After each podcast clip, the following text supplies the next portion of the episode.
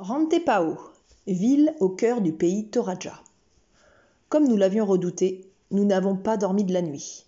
La route est sinueuse, impossible de dormir, ça bouge dans tous les sens. Il n'y a que Chatounette qui y est parvenue, mais par à coup. C'est l'œil hagard que nous descendons du bus à 6 heures du matin. Un rabatteur est déjà là à nous attendre. Il nous demande notre tarif souhaité pour notre futur logement. Nous lui donnons un montant plus bas que celui que nous recherchons.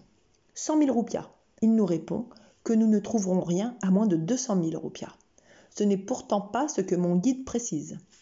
Il insiste pour nous montrer une guest house, mais nous résistons, lui expliquant que nous voulons d'abord prendre notre petit déjeuner. Il ne lâche rien en nous recommandant un endroit où le prendre. Fatigués, nous le suivons. C'est une petite gargote à l'écart de la rue passante et bruyante, aérée et plutôt propre. Nous commandons des goreng, des bananes frites et du café pour chaton. L'homme s'installe à côté de nous. J'en profite qu'il ait le dos tourné pour m'éclipser et partir à la recherche d'un logement. Il a beau être 6 heures, la ville semble animée depuis bien longtemps. J'arpente un dédale de petites ruelles qui aboutissent bien souvent en cul-de-sac chez des gens. Pas une seule guest house à l'horizon. Je finis enfin par en trouver une. Je visite la chambre et l'endroit et je suis conquise. Je demande le tarif et celui-ci me conquit également. 120 000 roupias, moins de 10 euros. Seulement, juste par acquis de conscience, j'aimerais bien en voir une autre, juste pour comparer et ne pas regretter par la suite. Surtout que nous comptons passer quelques nuits ici. Je repars donc dans mon labyrinthe et tombe sur un marché. Les stands sont à même le sol. Je suis la seule blanche et ne passe pas inaperçue. Je suis d'ailleurs bien contente d'avoir gardé mon pantalon et ma polaire, même si je commence sérieusement à crever de chaud. Je ne mettrai d'ailleurs pas longtemps à craquer et finir par l'ôter. Je pensais que Rantepao était ultra touristique, mais je commence par me poser des questions quand je constate l'offre pléthorique d'hébergement. Ah, justement, voici un homestay. Je le visite, mais il n'y a que des chambres avec des lits simples. Je ne demande même pas les prix et poursuis mon chemin. Cette ville me plaît. Un curieux mélange de maisons aux classes sociales bien différentes, mais tout est propre et entretenu. Il n'y a que les égouts qui sont à ciel ouvert mais comme dans la plupart des endroits d'Asie du Sud-Est. Tiens, voilà un troisième logement. Celui-ci n'a pas de douche. Pourtant, l'endroit aurait ravi Chatounette. Le jardin est une basse-cour avec toute la volaille qui va avec. Mais je ne tiens pas spécialement à me laver à l'ancienne avec une bassine d'eau et un gant de toilette. D'ailleurs, nous n'en avons même pas. Puis je me dis que Chaton et Chatounette vont commencer à trouver le temps long, alors je reviens sur mes pas pour les rejoindre. Entre-temps, Chaton a fait ami-ami avec toute la gargote un repère de guide. Notre rabatteur est toujours là. C'est un guide lui aussi. Et voyant qu'il ne tirera rien de nous, il s'est adouci et la conversation démine à tout va.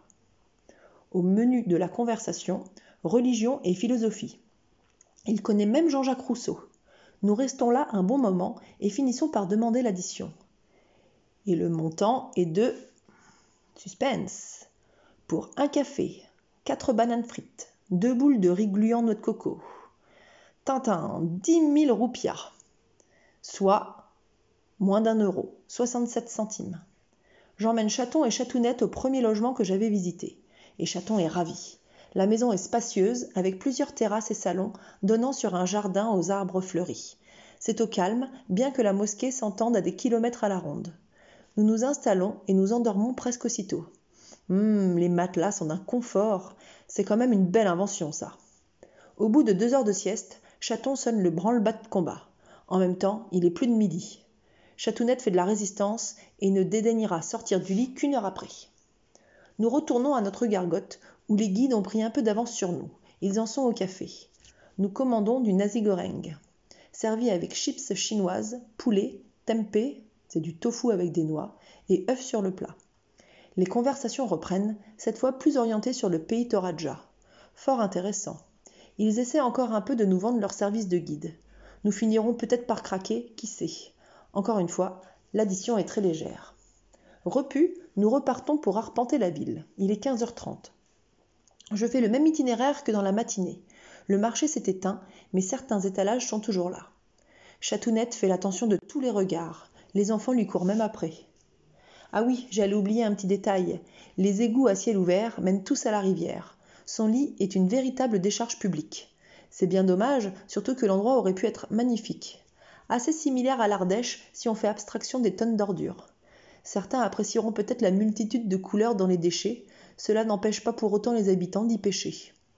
Nous faisons quelques emplettes, shampoings, anti-moustiques, eau, gâteaux, et rentrons chez nous.